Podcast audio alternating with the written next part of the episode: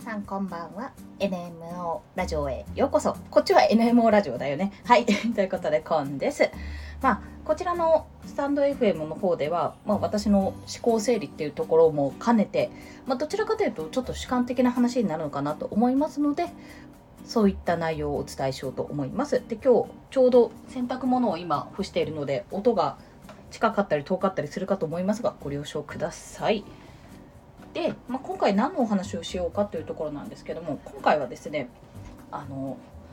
DAO について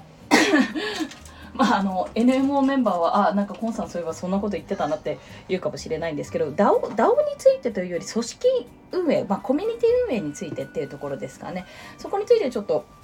あのお話をしていきたいと思います。っていうのはえっと、DAO 例えば忍者 DAO とかであると思うんですけども DAO の中って基本的にね基本的にあの忍者 DAO においてはですけど、まあ、初期の方とかも踏まえて今はちょっとねあの予算とかが出てきましたが基本的にはあの稼げないんですよ。というか、えっと、なんて言ってるのかねその予算がなくてもう会社みたいにこの仕事をやったらこれだけ支払いますってことがなくて基本的にプロジェクト単位でそれぞれがあのなんていうのかなどうやったらじゃあ予算を組めるのかとかどうやったら収益を得られるのかっていうところを考えながらやるってパターンが多いんですね、まあ、いわゆるベンチャーっぽいベンチャー気質っぽいんですけどもなのでそれぞれが例えばそのとあるメタバースイベントやろうって言った時にじゃあちょっと NFT を作ろうって話になってそれを収益にしようっていう形にもするところもあれば忍者ダウンの場合は一回忍者ダウンに予算をあのこれ投票なんですけど予算をちょっと立ててくださいってことで、まあ、投票で忍者ダウンの中の投票でそれが可決されたらあのそのままあの予算として最初にまあ前払いみたいな感じかな。前払い前払いではないか。とりあえずいただいてもし失敗したらごめんなさい。これはお返しできないけど成功したらちゃんと成功した収益から出しますというような形を CNP では取ってたんですよ。でこれはあの面白いなと思ってまあでもこれはある意味ある程度やっぱり忍者ダオがこう成熟してきた成熟まだ成熟とは言えないと思いますけど、まあ、こうやって育ってきたからこそできたことであってやっぱりまあそこから CNP っていうねやっぱり爆発的に成功したっていうところがあるのでやっぱりこうどこからからかどこかからかその収益っていうものを持ってこないといけないわけなんですよ。絶対それ以外あの収益がない、まあ、時間をどんどんどんどん費やすってことももちろん可能ですよ例えば育休中とかだったりとか、まあ、例えばあの仕組み化ができていて、まあ、不動産収入があるとか、まあ、株とかの収入があって別途収入があって不労所得みたいな部分があって割と時間があるよって方だったらできるかもしれないけど、まあ、そうじゃないって人はやっぱりなかなか辛いところだと思うんですよ。でやっぱり DAO ってその先行者というかやっぱ未開拓のところっていうのがあるのでみんながみんなそれぞれ自分の、ま生活費とか食いぶちとかをね稼ぎながらじゃあ何をやったらいいかでじゃあどういうことやろうかっていうのをそれぞれが避けるリソースを使ってやっていくわけなのでやっぱりその辺のバランスっていうのは非常に難しいっていうところはあります。はい、でそういったことを前提としてお話しするんですけどこれあのやりすぎるとすっごく疲弊するんですよ。でこれ何かっていうとあの私ね過去にあのそれこそサークル活動みたいなもんか地元の社会教育団体に入っていたことがあってでそこって基本的にあのなんていうのかな。運営する人たちってその団員の人たちなんですね。要は自分たちがまあ、吹奏楽団だったんで自分たちが演奏したり場所を取ったりとかそういったあのダンピっていうのがあるんでそれを回収したりとかもうその中で予算を組んであのいろいろやったりとかねそういったことをするんですけども交通費出したりとかそういったのをするんですがあの基本的に動いてる人団員、まあ、要は演奏してる人楽器を吹いてる人が団員でその団員の中でやるんですよ、まあ、だからサークル活動に近いですよね。なので事務局とか例えば運営って役員って言ってたんですけど役員とかまあ、会計とかはさすがにあの、顧問みたいな人いましたけども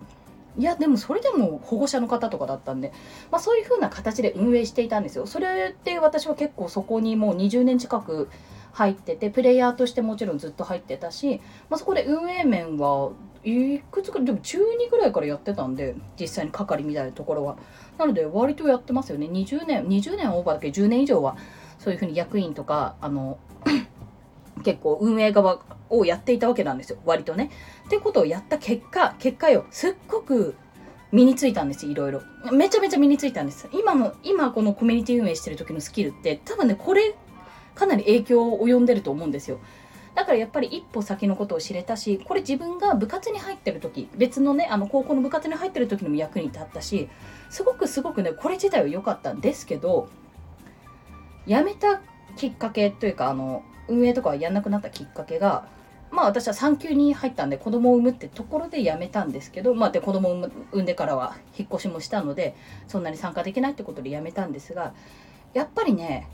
続けられないなって思ったんですよね普通に。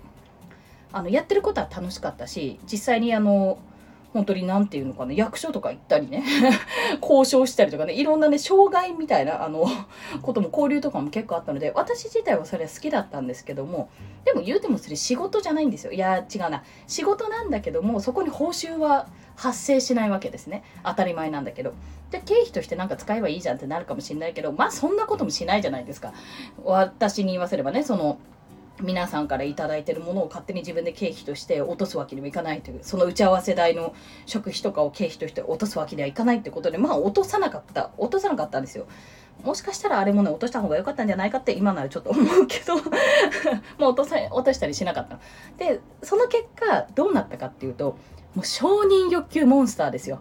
本当に。私のやってること誰か認めてよってこんなにやってるんだけどみたいな。こんなにずっとやってんのにどうして誰も協力してくんないのみたいな感じになるわけですね。でもそれってよくよく考えてみたら当たり前でみんなそれぞれの生活とかがあって、まあ、それぞれの生活の中でもちろんあのうちのねダウンをあの中心にしてくれた人ももちろんいるんですけどもちゃんとやっぱ生活を守っていかないといけないしそれはもう本当に当たり前のことであってだからそれぞれができる範囲でやるべきだったし、まあ、やんなきゃいけなかったんですよ。そうじゃないと長く続けるなんてことは絶対的に無理だったんですね。でも私あのこの性格なので やっぱやる時にガッてやっちゃったわけなんですよ。もう本当にね熱しやすく冷めやすいじゃないですけど熱するとめちゃめちゃ集中してやっちゃうの。わーってやっちゃってたんですよ。その結果あの自分がやった分を基本的には見返りなんで求めちゃダメなのにあのなんなら自分ができなくならないあできなくなった時にこうパッと他の人がねパッと対応できるような組織としてちゃんと私があのいなくなってもいやできてるんですけど普通に組織としてやっぱり成り立つべきだったのに私は私は私を見てみたいなところにやっぱなってしまって、まあ、最終的にあの残ったものといえば私はもう他に意識がいったのでそれですっとこう距離を取ったというか、まあ、自然に距離を取るような形になったんですけども今思うとあれそのままやってたらもうすごいこじらせてただろうなっていう話なんです。でそこから何を学ぶかっていうとやっぱりねそのお金が発生しない労働っていうのはあのまあ、美談とも言われるかもしれないしやっぱりすごい助かるしありがたいことなんですよ。それをやっぱりあの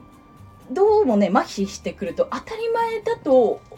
思えてくるような形になってしまう。特に DAO みたいに誰かが中心人物とかが特にいなくてみんなでやるもんだとかになるとちょっと強要しがち強要しがちとかになっちゃうんですよその雰囲気に。なので忍者ダウンにおいては基本的にあのみんな無理すんなと。楽しめる範囲でやるっていうそういったところをねスタンスとしてんです。だからいつ離れてもいいしいつ入ってきてもいいみたいなところがあるんですよ。そういうところを持ってないとねやっぱり辛いです。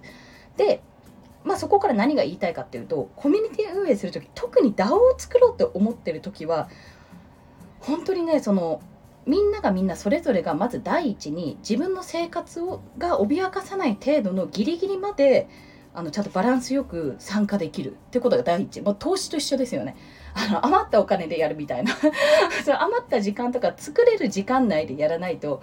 本当に後々体とかそれこそ周りの関係性とか仕事が本業の方が全然パフォーマンス出なかったりとかね。あのとか何で自分はこんなにやってるのに周りはそんなゆるゆるしてるんだとか思っちゃったりしちゃうのでそういう風にならないように気をつけることが大事、まあ、自分のバランスをちゃんとコンディションをね保つことがまず大事、まあ、ある程度のそこは距離感なんですよ。自立するというかね、うん、そこが大事っていうのとあの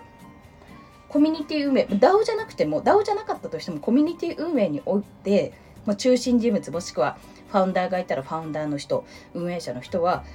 やれやってもらって当たり前っていう感覚は絶対持っちゃいけないなって思ってます。私やっぱりねそこら辺をちょっと麻痺してきてあみんなやってくれてるラッキーみたいな感じでねあの感謝の気持ちが忘れる時がねきっとあると思う。実際にねあったと思うんですよ。でもなるべくそれをやらないようにあの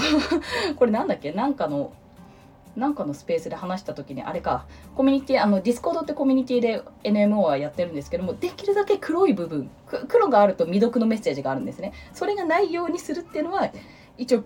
自分の中の気持ちとしてやっている部分ではあります。本当は毎日一言ずつ書いた方が全部のチャンネル書いた方がいいなとかはねあったりするんだけどそれはさすがにちょっと難しそうなので やめてはいますがそういうことをねちょっと考えってるんですね。まあ、そういうことを思いながらやり続けてるってところはあるんですよ。やっぱりね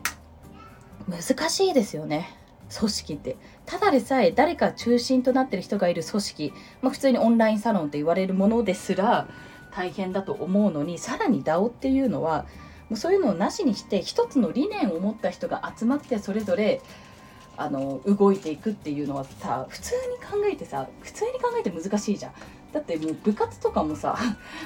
ね、バスケがやりたい人がバスケ部に入るわけじゃないですか基本的に。でもそのバスケ部の中でも一応やっぱ部長とか副部長って決めるじゃないですか。顧問の先生とかいるわけじゃないですか、まあ、それ学生とかあの大人とか限らずやっぱり大事なんですよそういったところは。それは部長だから偉いとか副部長だから偉いとかそういったことじゃなくて役割分担をしなきゃいけないっていうところが絶対的に出てくるんですよね。そうしないとただねあのバレーボールで「ああボール来たよ」って言って誰も誰かが取ってくれるだろうって言ってみんなこうお見合いになっちゃってポトンと落ちちゃうような感じになっちゃうわけなんですよ。なんかすごくその集団を作るとかって難しいことだと感じてます。